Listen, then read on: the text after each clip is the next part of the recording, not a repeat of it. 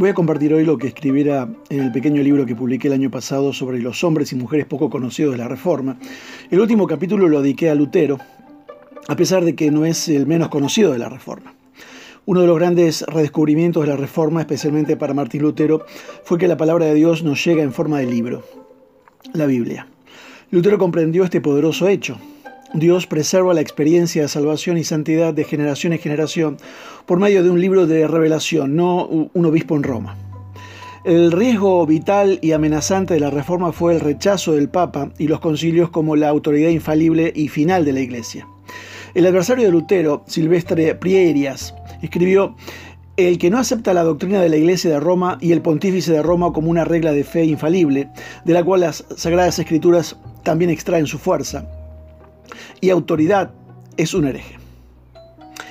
Se dedujo que Lutero sería excluido de la Iglesia Católica Romana. Lo que es nuevo en Lutero, escribe un teólogo Heiko Obermann, dice, es la noción de obediencia absoluta a las escrituras contra cualquier autoridad, sean papas o consejos. Este redescubrimiento de la palabra de Dios sobre todos los poderes terrenales dio forma a Lutero y a toda la reforma. Pero el camino de Lutero hacia ese redescubrimiento fue tortuoso, comenzando con una tormenta eléctrica a los 21 años.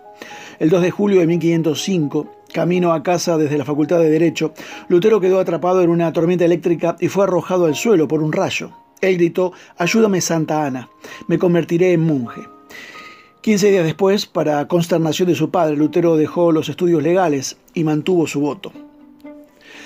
Llamó a la puerta de los ermitarios agustinos de Erfurt, la ciudad de Erfurt, y le pidió al prior que lo aceptara eh, en la orden. A los 21 años se convirtió en monje agustino. En su primera misa, dos años después, Lutero estaba tan abrumado ante la idea de la majestad de Dios que casi se escapó. El prior lo persuadió para continuar. Pero este incidente de miedo y temblor no sería aislado en la vida de Lutero. El mismo Lutero recordaría más tarde estos años. Él dice, aunque viví como un monje sin reproches, sentí que era un pecador ante Dios con una conciencia extremadamente perturbada. No podía creer que él estuviera aplacado por mi satisfacción. Lutero estuvo soltero por otros 20 años. Se casó con Catarina Fombora el 13 de junio de 1525, lo que significa que vivió con tentaciones sexuales como un hombre soltero hasta los 42 años. Pero en el monasterio, dijo él, no pensé en mujeres, dinero o posesiones. En cambio, mi corazón tembló y se inquietó sobre si Dios me otorgaría su gracia. Su anhelo que todo lo consumía era conocer la felicidad del favor de Dios. Él dice, si tuviera si pudiera creer que Dios no estaba enojado conmigo, me pararía de cabeza con alegría. En 1509, el querido superior y consejero y amigo de Lutero, Johannes von Staupitz, le permitió a Lutero comenzar a enseñar la Biblia. Tres años después, el 19 de octubre de 1512, a la edad de 28 años, Lutero recibió su doctorado en teología y von Staupitz le entregó la cátedra de teología bíblica de la Universidad de Wittenberg, que Lutero ocupó el resto de su vida.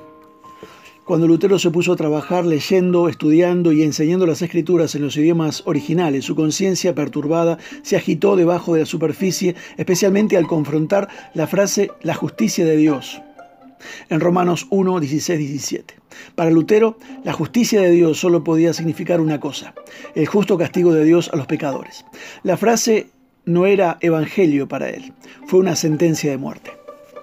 Que Dios te bendiga.